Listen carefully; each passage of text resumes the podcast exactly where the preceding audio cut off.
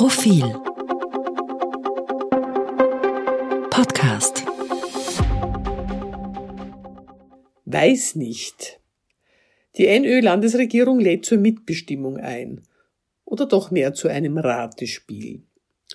Vielleicht, weil Meinungsumfragen gerade so angesehen sind, schickte mir die NÖ-Landesregierung dieser Tage einen Fragebogen zu. Mit seiner Beantwortung will sie mir die Chance geben, mitzureden. Sie brauche, schreibt sie mir, meine Anregungen für die zukünftige Ausrichtung unseres Landes. Mit unserem Land meint sie das Bundesland Niederösterreich. Liebe Niederösterreicherin nennt sie mich. Nun glaube ich ja durchaus, dass eine Staatsbürgerschaft identitätsstiftend ist. Aber warum ich als Staatsbürgerin meine patriotischen Gefühle dann auch noch auf ein bestimmtes Bundesland konzentrieren soll, hat sich mir nie erschlossen fühle ich eine besondere Verbundenheit mit allen, die auch in NÖ wohnen? Oder sind mir befreundete Menschen in Wien und Graz nicht doch näher als fremde Menschen in Pöchlern oder Scheibs? Sei's drum. Ich wende mich dem Fragebogen zu, der mein möglicherweise gesplittetes Zugehörigkeitsempfinden einkalkuliert hat, indem er wissen will, in welchem Ausmaß ich das Gefühl Heimat mit meiner Wohnung, meiner Gemeinde, der Region, in der ich lebe und so weiter bis hin zu Europa verbinde. Das kann ich beantworten. Aber schon die Frage davor war ein Stolperstein. Ich soll angeben, wie gut NÖ zum Leben, zum Arbeiten, zum Verbringen der Freizeit etc. ist. Weiß ich das? Wie gut ist NÖ zum Arbeiten für eine Kieferorthopädin in Marbach an der kleinen Krems? Wie gut zum Verbringen der Freizeit für einen Pensionisten in Tautendorf bei Gars?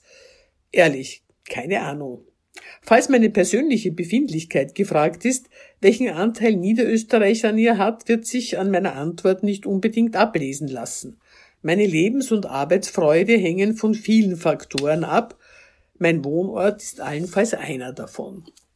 Auch die nächste Frage lässt mich ratlos zurück. Ich soll steht da einmal zehn Jahre in die Zukunft blicken und abschätzen, wie sich die Welt, Europa, Österreich, NÖ, meine Heimatregion und meine Heimatgemeinde bis 2030 entwickeln.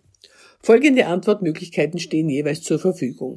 Eher positiv, eher negativ, es wird sich nichts ändern und weiß nicht. Leute, da ich nicht der unverfrorenen Gilde der ZukunftsforscherInnen angehöre, die munter vor sich hin prognostizieren, egal was eintrifft, kann ich ehrlicherweise nur durchgehend weiß nicht ankreuzen. Und ich glaube, auch meine NÖ-NachbarInnen wissen nicht, wie es mit den Taliban oder den Kryptowährungen so weitergehen wird. Ja, vermutlich soll sich bloß zeigen, ob die NiederösterreicherInnen optimistisch oder pessimistisch in die Zukunft blicken. Aber welche politischen Konsequenzen sind im einen wie im anderen Fall geplant?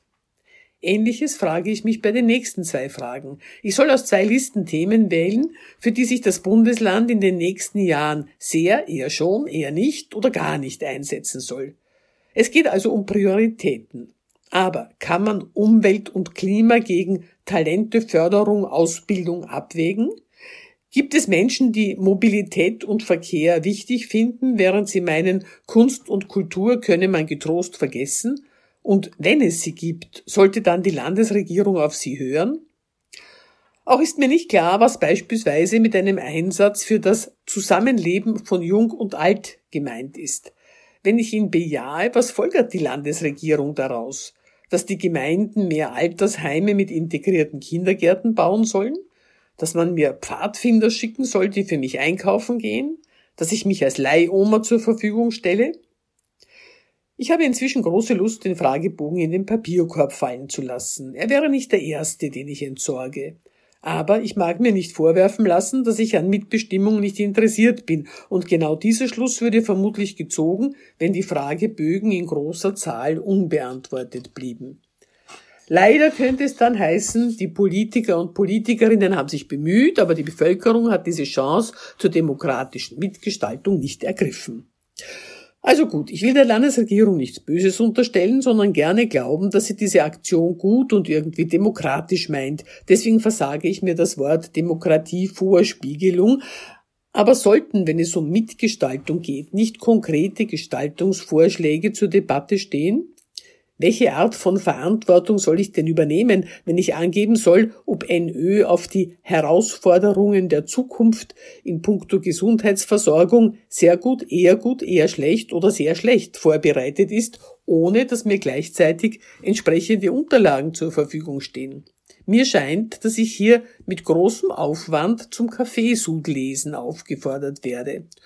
Das wiederum kann ein charmanter Freizeitvertreib sein in NÖ oder sonst wo. Als Grundlage zur Zukunftsgestaltung erscheint es mir fragwürdig. Die Auswertung der Antworten obliegt übrigens dem ansonsten von mir hochgeschätzten Professor Filzmeier, dessen Mitwirkung an der Aktion mich ein bisschen verwundert.